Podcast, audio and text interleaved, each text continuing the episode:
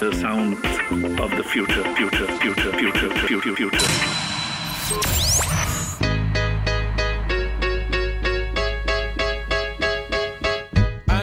Hola, ¿cómo están? Bienvenidos a un nuevo episodio de Por 100, un podcast sobre la banca digital, las fintechs y todo el futuro de la banca digital traído por ustedes por GetSherpa. Mi nombre es Mijael Feldman y en cada encuentro estaré conversando con diferentes referentes del sector para que nos brinde su experiencia y su mirada sobre lo que está pasando en la industria. ¿Por qué por 100? Porque en cada episodio iremos multiplicando historias que nos permitirán imaginar los próximos 100 años de la tecnología financiera. Si te gusta este podcast, te puedes suscribir y activar las notificaciones para no perderte ningún episodio y además estar apoyando el programa.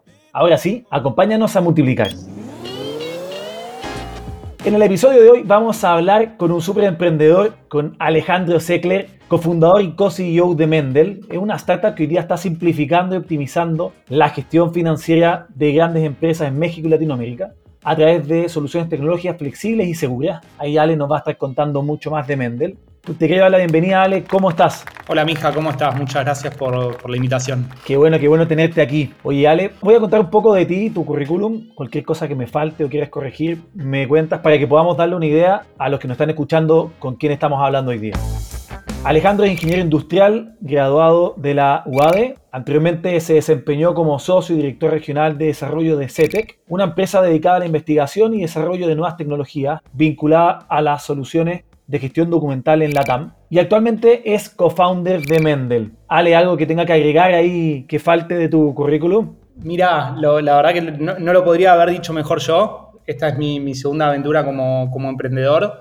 Eh, pero algo que faltó, que siempre lo, trato de destacar, es que en, mi escuela secundaria, eh, fui a la escuela ORT, una escuela técnica acá en Argentina, donde tuve la suerte que los últimos tres años de la secundaria estudié informática y realmente eso me dio una apertura y, y, un nivel de conocimiento. Yo terminé la secundaria en el año 2006, así que desde el año 2003 al año 2006 aprendí lo que era programar, lo que eran las bases de datos, lo que eran los lenguajes de programación y realmente es algo que, que destaco mucho porque me, me formó mucho como persona, hoy mis amigos son también de, de, de la secundaria, pero a nivel de, de, conocimiento, que después obviamente estudié ingeniería industrial, es algo que siempre lo destaco porque, porque me dio un conocimiento que, que hoy a la distancia lo, lo, valoro mucho. Qué buena, ¿no? Espectacular. Ahí un buen ejemplo de, que meter tecnología desde chico a los niños rinde buenos, buenos frutos. Sí, total. Y, y, y también vengo de una, o sea, la primera compañía eh, la hicimos con, con, con mi padre y con mi hermano.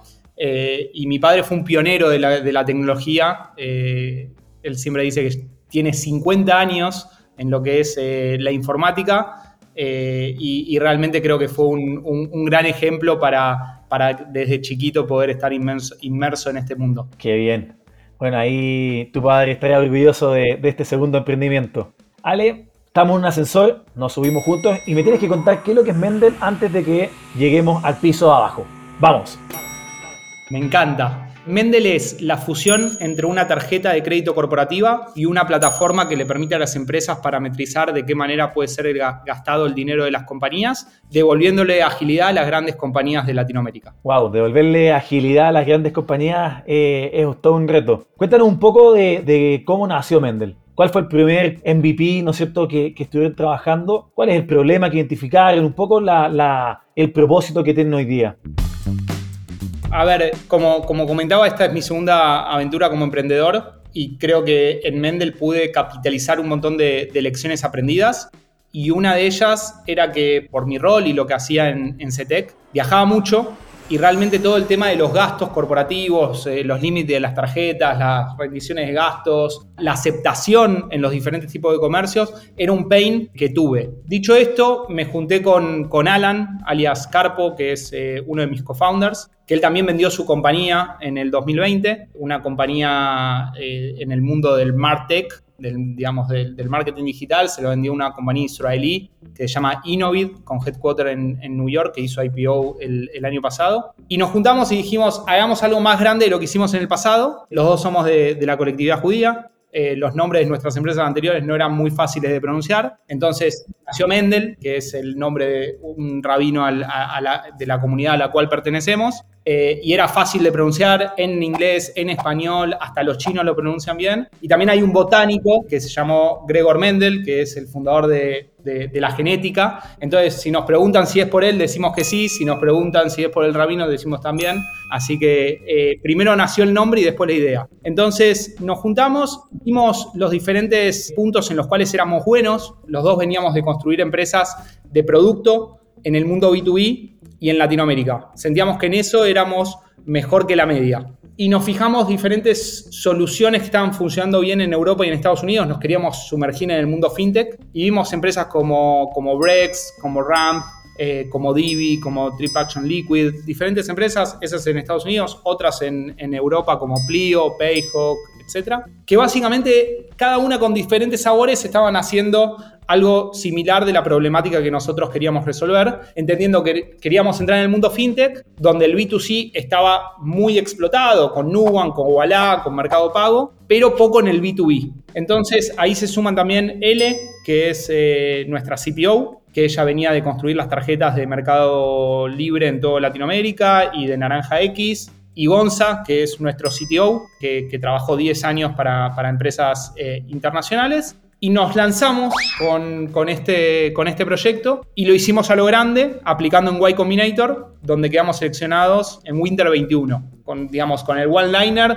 de Ramp for Latin America for Enterprise. Espectacular. ¿Y qué tal la experiencia ahí en Y Combinator? ¿Qué tan útil fue para poder partir lo que tienen hoy día? Estuvo muy bien. Eh, nos tocó un batch eh, que, no fue presencial eh, porque estaba pleno COVID y fue, fue de manera remota. Creo que estuvo muy bien. Realmente escuchar de primera mano testimonios como de los founders de, de Brex, de Airbnb, poder compartir en un grupo y, lo que es tu camada y, los diferentes emprendedores de diferentes partes del mundo y poder compartir mismas experiencias, digamos, misma experiencia con diferentes experiencias. Eso es lo, mágico que tiene, o sea, poder unirte en un batch de Y Combinator donde realmente está buenísimo lo que te proponen de eh, crecer, de poner rápido el producto en manos de los clientes con diferentes personas de diferentes partes del mundo, creo que es una experiencia que, es buenísima. Y también los mentores que hay en, cada batch, creo que, lo pudimos capitalizar y creo que gran parte de lo que somos hoy en día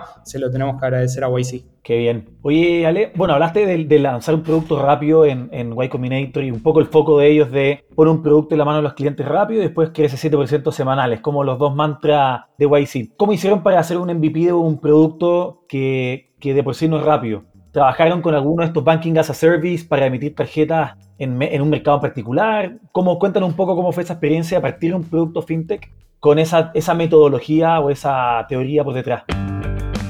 Es muy divertido lo, lo que cuentas porque realmente fintech y rápido es difícil y más si lo extrapolamos a un montón de países. Entonces creo que una de las, de las cuestiones que hicimos, creo que de manera asertiva, fue comenzar por México.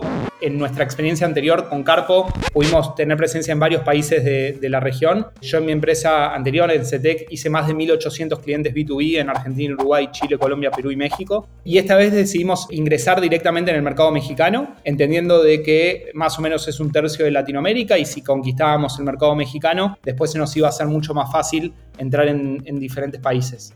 Comenzamos con un Banking as a Service porque era lo más rápido para poder poner el producto en manos de los clientes. Hoy en día ya tenemos nuestra propia licencia principal por parte de Visa, pero aprendimos un montón teniendo este Banking as a Service porque nos daba agilidad y siempre cuidamos, más allá de crecer, queríamos crecer conscientemente. Creo que ahora también el mindset de, de Venture Capital y cómo cambió del 2020 a 2022 la manera en la que hay que crecer. Creo que nosotros siempre fuimos muy conscientes. Nuestras empresas pasadas y nuestra historia pasada eran de empresas bootstrapeadas, entonces pudimos apalancar mucho ese mindset, pero realmente pudimos capitalizar mucho de nuestros clientes anteriores. O sea, por suerte teníamos clientes que ya habían confiado en nosotros. Entonces, las primeras implementaciones era la plataforma. Nosotros en, en México tenemos una plataforma que permite parametrizar de qué manera puede gastar el dinero, digamos, los colaboradores de la empresa. Obviamente para eso necesitas la tarjeta, la tarjeta tardó en llegar, pero vinimos a resolver una problemática que en México es muy fuerte, que es la generación y la validación de las facturas electrónicas.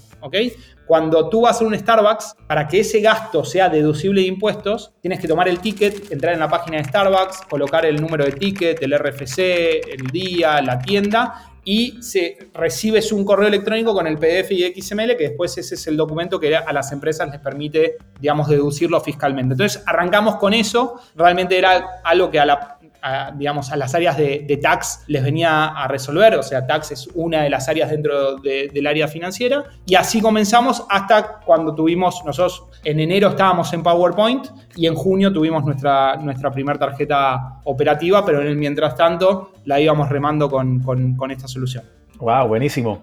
Oye, espectacular eso. En seis meses sea un, un MVP ahí con, con todos estos pero de Banking as a Service que, que, yo creo que sirven de catapulta, ¿no es cierto? El, el, para comenzar y si ya el producto funciona, ya cada uno escala con, con la forma que mejor le convenga. Oye, ya leí, cuéntanos un poco de, de la experiencia de, de, haber sumado a, a Elena y Gonzalo post haber comenzado como ustedes dos co-founders? ¿Fue ya con un producto o fue todavía cuando estaba en, en PowerPoint? Y lo pregunto porque tenemos muchos emprendedores que nos siguen, que, que, van escuchando el episodio, y la idea general es que uno comienza con un co-founder. ¿Cómo es esto que después se suman otros dos y, cómo cambia la dinámica entre, entre ustedes cuatro ahora? Con Alan, realmente los dos, yo tengo 33 años, él tiene 32, cada uno venía a hacer un exit, estábamos en un momento de la vida muy, muy, muy parecido y realmente nada, fluía todo muy bien, los dos éramos ingenieros, pero necesitábamos alguien que conozca el mundo fintech y alguien que realmente no, no sea solamente conocedor de la tecnología, sino que sepa codear. Eh, si bien los dos sabemos algo, más Alan que yo, necesitábamos un, un CTO. Entonces, Carpo conoce y conocía a L y a Gonza de la facultad. Ellos estudiaron los tres en, el ITBA, que es como decir el MIT de, de Argentina. L con, toda, con todo el conocimiento fintech que, que ni Carpo ni yo conocíamos, como decía, lanzó dos tarjetas de crédito, Mendel fue su tercera tarjeta, entonces conocía los banking as a service, conocía los procesadores, conocía las banderas, conocía toda la infraestructura de lo que son los pagos en Latinoamérica. También Alan y Carpo fundaron Trama, que es un, un grupo de emprendedores dentro de la universidad, entonces ya habían tenido esa experiencia juntos y eh, Gonza era un hacker y un genio donde todos se querían sentar al lado de él en, la facultad porque era el, que veía la Matrix. Y cuando, nada, Alan me, lo presenta, nada, se generó una química. Sí tiene que haber una química, los cuatro tenemos la misma, la misma edad. En el caso de L, Carpo y yo, los tres con un hijo de meses de diferencia. Eh, así que estábamos, digamos, muy en el mismo momento de la vida los cuatro. Buenísima. Oye, vamos a empezar a adentrarnos en el producto. Ya, aquí el mantra del impresionista, ¿no es cierto? Cuando dicen, ok, estás resolviendo un problema, lo estás haciendo 10 veces mejor que las soluciones alternativas o las existentes. Hoy día tu competencia, digamos, es una, una planilla Excel con, no sé, me imagino un correo donde las personas adjuntan la factura, compites con una tarjeta de débito, de crédito del banco. Cuéntanos qué es lo que lo hace a Mendel 10 veces mejor. Creo que dentro del mundo fintech nosotros nos posicionamos más sobre el mundo tech que sobre el mundo fin. Y es lo que más nos gusta hacer, crear tecnología. La tarjeta de crédito es un commodity, algunas funcionan mejores, otras funcionan peores, pero no deja de ser un, commodity. Sí lo que vemos es que American Express tiene un, un, branding muy fuerte en lo que es el mundo, el mundo corporativo. Si bien la aceptación de, de, Amex en Latinoamérica no es tan fuerte como la que tienen en Estados Unidos y ahí Visa eh, corre con, con, con alguna ventaja. Entonces, creo que lo definiste muy bien y creo que es que una de las áreas que menos se digitalizó fue el área de finanzas. Vemos en ventas plataformas como Salesforce, como HubSpot, herramientas de comunicación como Slack, en tecnología, Docker, Jira, Amazon Web Service y todos los lenguajes. Eh, tenemos, bueno, logística se, también se digitalizó un montón, pero cuando pensás en finanzas, hablas de planillas Excel, una calculadora, lápiz y papel y los ERPs tradicionales. Entonces nosotros entendíamos que podíamos fusionar estos dos mundos, es decir, el mundo de la tarjeta con el mundo del software, haciendo a la tarjeta inteligente y no solamente pensar a la tarjeta como un método de pago, sino tener otros métodos de pago que hoy en día Mendel también tiene. Arrancamos con la tarjeta, pero la tarjeta es un medio de disposición para vos poder hacer una compra, pero también puedes hacerlo mediante transferencias y diferentes maneras para poder hacer pagos, por ejemplo, a proveedores, que es algo que hoy en día también estamos haciendo desde, desde la solución, utilizando la línea de crédito. O sea, la línea de crédito tú ya se la otorgaste al cliente, entonces no pensar solamente en la tarjeta, sino también en otros medios de disposición. Entonces, viendo todo eso, lo que vimos es que quizás la banca tradicional está un poco old school en la parte del software, obviamente son muy fuertes en la parte fin, o sea, tienen años y años haciendo esto. Entonces, nosotros lo que les proponemos a las grandes compañías, porque nuestro segmento, para también eh, aclararlo, es el middle market high value y el enterprise. Nosotros vamos a los grandes clientes que deciden pagar por una solución, que no usan lo gratis o no usan lo que más cashback le va, que vimos mucho en este, en este mundo de, que las empresas pagan para que te usen, sino nosotros, nuestro, nuestro mindset es que queremos que nos paguen como pagan Amazon, como pagan Docker, como pagan Slack y todas las herramientas que, que, comentaba. Y sí lo que hacemos es que toda la información que fluye en Mendel se puede integrar con los diferentes ERPs, que eso es algo clave para, para las empresas. Entonces, medio que, que somos un, un, nexo entre tratar de mejorar la banca tradicional, ¿ok? No vemos a los bancos como, como una competencia, sino creo que podemos tener eh, cierta flexibilidad y poder trabajar en conjunto, y también con los ERPs tradicionales poder ayudarlos desde la parte tecnológica para hacer la mejor fusión entre ambos. ¡Wow, wow, wow, wow, wow, wow, wow! Oye, Ale, ustedes entonces, de lo que comenta, y también lo, sé porque somos usuarios de ustedes, pero ustedes tienen finalmente un cliente que son las áreas de finanzas, y pues tienen un usuario que es el, el, que va a recibir una tarjeta, que va a gastar y, y todo el tema. Están pidiéndole acá a ustedes un cambio, ¿no es cierto? Un cambio de hábitos a las personas tanto a los que gastan como a las personas que hacen el seguimiento a las facturas. ¿Cómo han hecho para que el producto sea adoptado por los dos lados? Por el CFO y por, también por, la, por las personas que están con la tarjeta. Porque esos cambios en las grandes compañías son, son complejos. Correcto, y, creo que acá es importante el rol que está tomando el CFO. Eh, hay un estudio de, de, IBM que dijo que el 49% de los CEOs dice que el CFO va a ser su socio ejecutivo más importante en los próximos 2-3 años. Entonces creo que eso es algo bastante fuerte. Otra de las cosas que, hicimos fue armar una comunidad. Entendíamos que tenemos que crear una comunidad para poder bajar bien nuestro mensaje y poder evangelizar un poco acerca de la tecnología en este mundo financiero. Creamos un podcast que se llama CFOward, donde ahí vemos la evolución del CFO y del área de finanzas para que tengan una voz y poder escucharlos. Y creo que en esto de poder escucharlos entendimos cuáles eran sus pains, es decir, cuáles eran sus dolores y en dónde Mendel podía llegar a, aportar valor. Por otro lado, está el tarjetaviente o el usuario de la plataforma que realmente también mismo lo vivimos y lo viví yo en carne propia, de que hay veces que el pago no, pasa en otro país porque es un pago cross-border, porque tengo que guardar los tickets en vez de, y no tenía una aplicación para poder tomarle una foto, el tema de la generación y validación de las facturas. Entonces, nosotros, como es nuestro propósito y como dije al principio, queremos devolver la agilidad a las grandes empresas de Latinoamérica. Y este es un punto donde hay un dolor en, en las empresas y es el tema de los gastos. Y también el COVID vino a acelerar todo esto, donde muchas empresas están trabajando de manera remota y hay veces que tenés que empoderar a los empleados para que puedan hacer consumos y que puedan hacer gastos que antes en la empresa tradicional no pasaba. Entonces creo que dar una herramienta donde podés empoderar a los empleados mientras tienes las finanzas bajo control es algo que, que realmente ayuda y mucho. Buenísimo ahí en ese, en ese sentido, dentro del, de lo que ofrecen ustedes, finalmente es una, es una banca súper verticalizada, ¿cierto? O sea, ustedes no meten una tarjeta corporativa para todos, sino que es eh, una para corporativos de cierto tamaño, que es una de las tendencias que estamos viendo hoy día en FinTech en general, o sea, propuestas de valor súper verticales, específicas para un segmento. ¿Cómo, ¿Cómo vas viendo que crece eso? ¿Hay, ¿Hay espacio para infinitas bancas digitales por segmento? A diferencia de esta gran única propuesta de valor que hoy día tienen los bancos tradicionales de una banca retail, una banca corporativa y eso estamos, eso es todo. A ver, como, como comentaba antes, creo que en Latinoamérica los bancos fueron siempre más visionarios o apostaron más al consumidor, a lo que es el B2C. El B2B como que en los bancos tradicionales está como subexplotado. Por eso a, veces hablo de que podemos hacer sinergia en, ese mundo porque ellos se enfocan más en lo que es el consumidor más que en lo que es el mundo corporativo y quizás American Express sí se ganó un poco más ese, ese lugar donde le falta tecnología que es ahí donde, donde viene a llegar Mendel.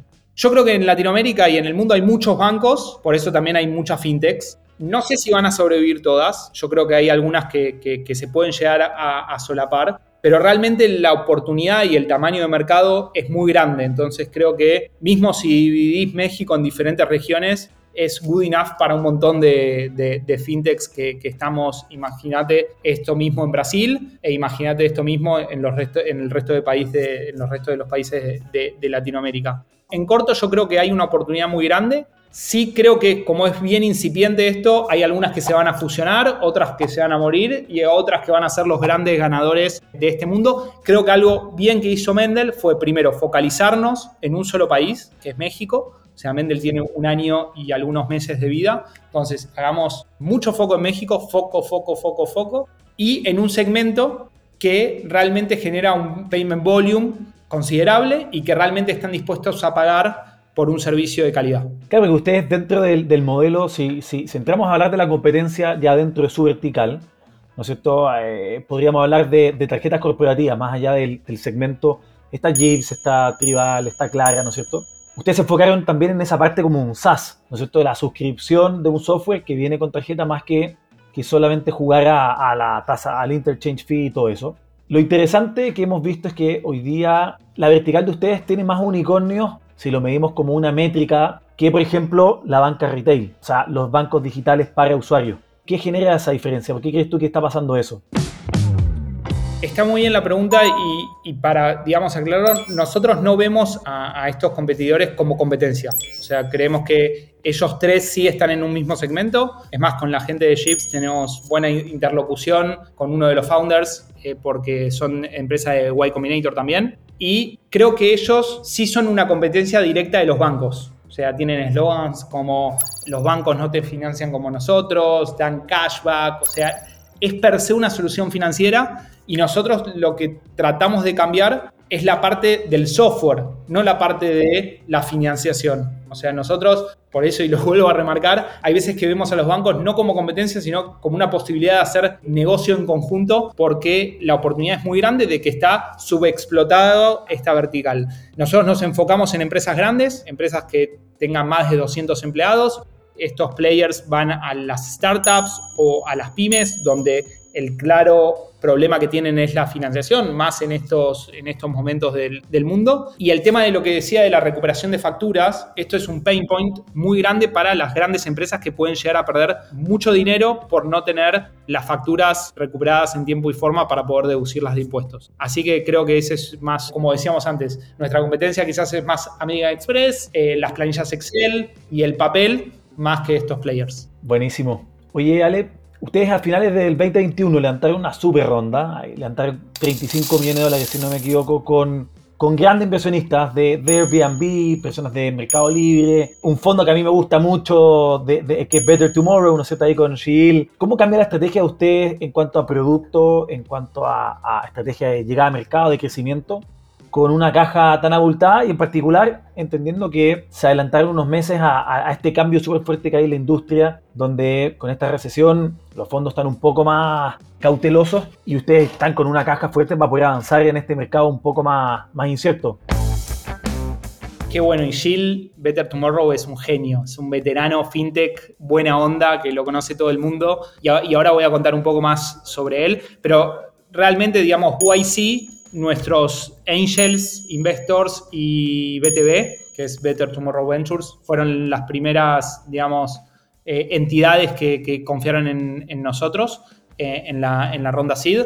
Después levantamos la serie A coliderada por AllVP, que es uno de los fondos mexicanos, uno de los más importantes de Latinoamérica, y un fondo que es nuevo, que se llama Infinity Ventures, que está creado por tres ex-PayPals, o sea, son de la PayPal Mafia, que manejaban lo que era el departamento de M&A de, PayPal, por ejemplo, lideraron la ronda de inversión, lo- los fundadores lideraron la ronda de inversión de PayPal en Mercado Libre de 750 millones de dólares. Y realmente era un fondo nuevo, pero cuando pedíamos validaciones de, de Jeremy, de Jay y de Mario, realmente era buenísimo. O sea, creo que lo que hay que entender es que más allá de los nombres propios, perdón, de los nombres de fantasía, están los nombres propios y lo, y- y lo que son las personas. Entonces, realmente nos ayudaron un montón en poder direccionar el, el barco en- de una manera correcta. Creo que gran parte de lo bien que está Mendel hoy en día es por haber tomado buenas decisiones, por no haberse subido a ese frenesí de que podíamos comportarnos como Google, como Apple, como Meta o como Amazon sin tener los revenues que tienen esas, esas compañías. Es más, Shield fue uno en, en un board meeting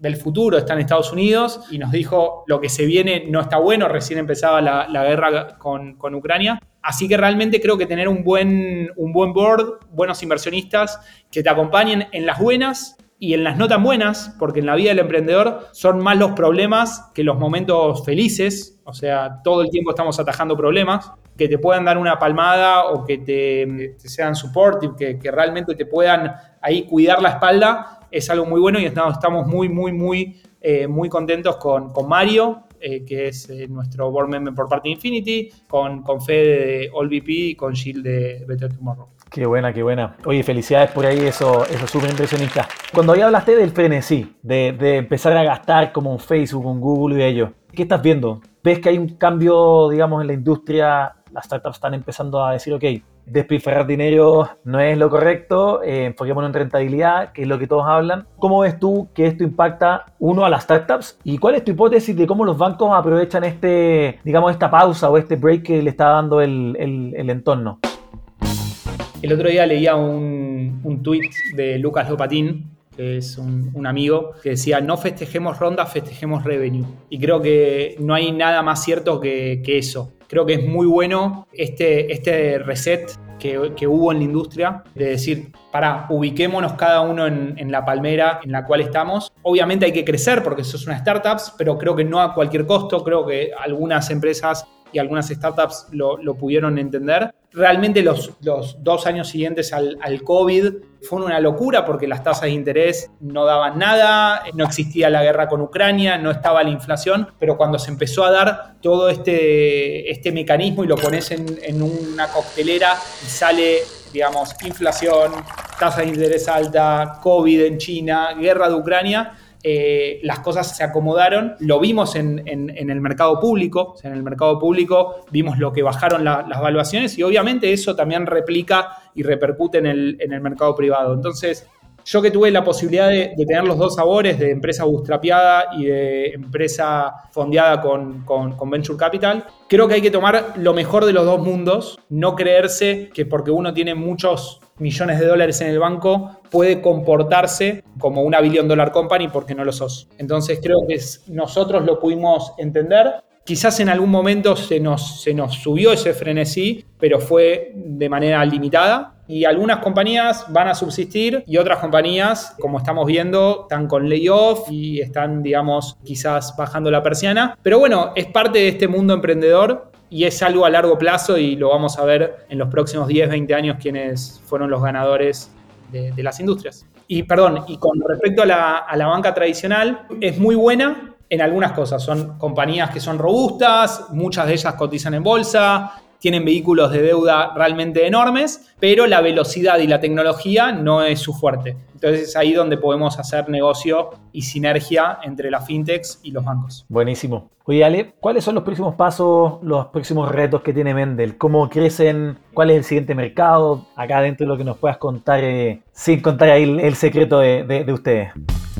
Primero, seguir consolidando el segmento Middle Market, High Value y Enterprise con un producto que, que agregue valor a las, a las empresas. Seguir desarrollando el mercado mexicano, que, que realmente hay una oportunidad realmente muy grande y todavía nos queda mucho por, por hacer. Seguir creciendo los clientes y sobre todo no, no la cantidad, sino la calidad y que estén satisfechos con el producto de calidad que nosotros hacemos. Realmente invertimos mucho para tener un producto que les funcione, que, que pasen las transacciones, que lleguen a la plataforma, que las restricciones funcionen, que recuperemos las facturas de manera correcta, construyendo equipo de calidad. Los fundadores somos una parte de- del equipo equipo, pero los que realmente están en el día a día es toda la organización y todos estamos en el, en, en el campo de juego. Algunos jugamos delantero, otro de enganche, otro de arquero, algunos pateamos penales, otros tienen la cinta de capitán, pero es muy importante el equipo. El cambiar el yo por el nosotros es la base del, del éxito. Inteligente, ¿no? Y sí vamos a expandirnos de la mano de nuestros clientes. Tenemos muchos clientes que son clientes que, que tienen presencia en muchos países de la región y creo que es la mejor manera para desembarcar en los diferentes países. Si tengo que nombrarte dos países, son Brasil y Colombia. Buenísimo. Súper, súper, Ale. Oye, vamos a pasar ahora a la, última sección del podcast. Ya esta es la futurología. Dios, es el futuro. Este es el espacio donde tienes rienda suelta para imaginar dónde va a estar la, la industria financiera en los próximos 10 años, qué cambios vamos a tener. Aquí esto va a estar grabado, como siempre decimos, vamos a revisar tu predicción de los próximos 10 años y vamos a, a compararla con, con cómo se haya ejecutado, pero aquí adelante cuéntanos cómo ves los próximos 10 años de la industria financiera. ¡Wow! Qué lindo. Siento que es como la pastilla azul o roja de Matrix. Total. Creo que el dinero, el dinero físico va a desaparecer. O sea, eso es algo que, que en los próximos años eh, va a pasar. Después tenemos, por otro lado, todo el tema de eh, blockchain, Ethereum, todo el tema de cri- cripto, Web3. Eh, no soy un gran conocedor de, de- de ese mundo, pero sí pienso que alguna tecnología de esas va a triunfar y alguna moneda de todas las que se desarrollan con dicha tecnología se va a generar. Así como está el dólar, tendremos alguna moneda eh, cripto que, sea de referencia y que podamos guardar valor en ella y que se pueda transaccionar eh, bienes. Por otro lado, creo que los celulares, hoy estamos haciendo esto desde, una laptop. Yo a la laptop cada vez la veo más obsoleta, así como teníamos la, computadora de escritorio, la laptop y ahora tenemos los smartphones. Creo que los pagos, utilizando la tecnología de NFC y, poder transaccionar dinero virtual, va a ser moneda corriente. Hoy en día ya lo estamos viendo. Pero creo que los que más nos van a sorprender son las nuevas generaciones, o sea, los millennials, los centennials, que, que nacen con un celular en la mano, con un iPad. Yo siempre digo, la educación, que, que tenemos la educación propia y la educación financiera. En mi época que hablaba de la secundaria, tenía carpetas, ponían las hojas que tenían los tres agujeros, cerraba la carpeta, eh, liquid pay todo eso se lo hace a las nuevas generaciones y van a decir, no, esto, esto no funciona. Creo que lo mismo con, con el mundo financiero y creo que todo se va a descentralizar. O sea, sí, la descentralización me parece que, es algo que, va a cambiar. No puede ser que hay veces que tenga que esperar a, que se cumpla una hora para poder empezar a operar un home banking o pasada tal hora no puedo hacer un cambio de divisa. Entonces, creo que esos son los cambios que, avecino para, los próximos 10 años. Buenísimo, buenísimo, Ale. Oye, hemos llegado al, al fin de, de la entrevista, Ale. Te quiero agradecer muchísimo por el tiempo, por la súper entretenida conversación. Aquí por contarnos un poco de- de- del producto que están construyendo y esta, esta nueva estrategia que, que vemos que Fintechs, digamos, con medio pago, un banco entre comillas digital, con un modelo SaaS espectacular, con mucho foco en tecnología. Así que los felicito mucho por lo que están construyendo. Somos usuarios, aunque no tenemos 200 empleados adentro, pero bueno, ahí buenísimo conocer un poco más de la historia. Pero para ahí quiero hacer una aclaración. Parte de poner rápido el producto eh, en manos de los clientes, gracias a Finovista, que es una organización de México donde agrupa fintechs, una persona me pasó el contacto tuyo, mija, donde nosotros éramos muy nuevos, eh, necesitábamos testear el producto y realmente agradecerte eh, por ser de los primeros usuarios que, que podían testear esa plataforma y poder utilizarla. Así que creo que hay que ser agradecido y aprovecho el espacio para, para poder agradecerte. Buenísimo, ahí al Franco Bollino que nos conectó, el crack. Correcto. Buenísimo, Ale. Oye, si la gente se quiere poner en contacto contigo, ¿cuál es el mejor canal para poder hacerlo? No tengo redes sociales más que LinkedIn, eh, uso mucho LinkedIn, así que Alejandro Seckler en LinkedIn me pueden buscar por ahí, escribirme, o si me quieren buscar directamente por el correo, alejandro.mendel.com, esas son las, las mejores vías. Buenísimo, Ale. Te mando un abrazo grande y el mejor de los éxitos. Muchas gracias, mija, un abrazo grande.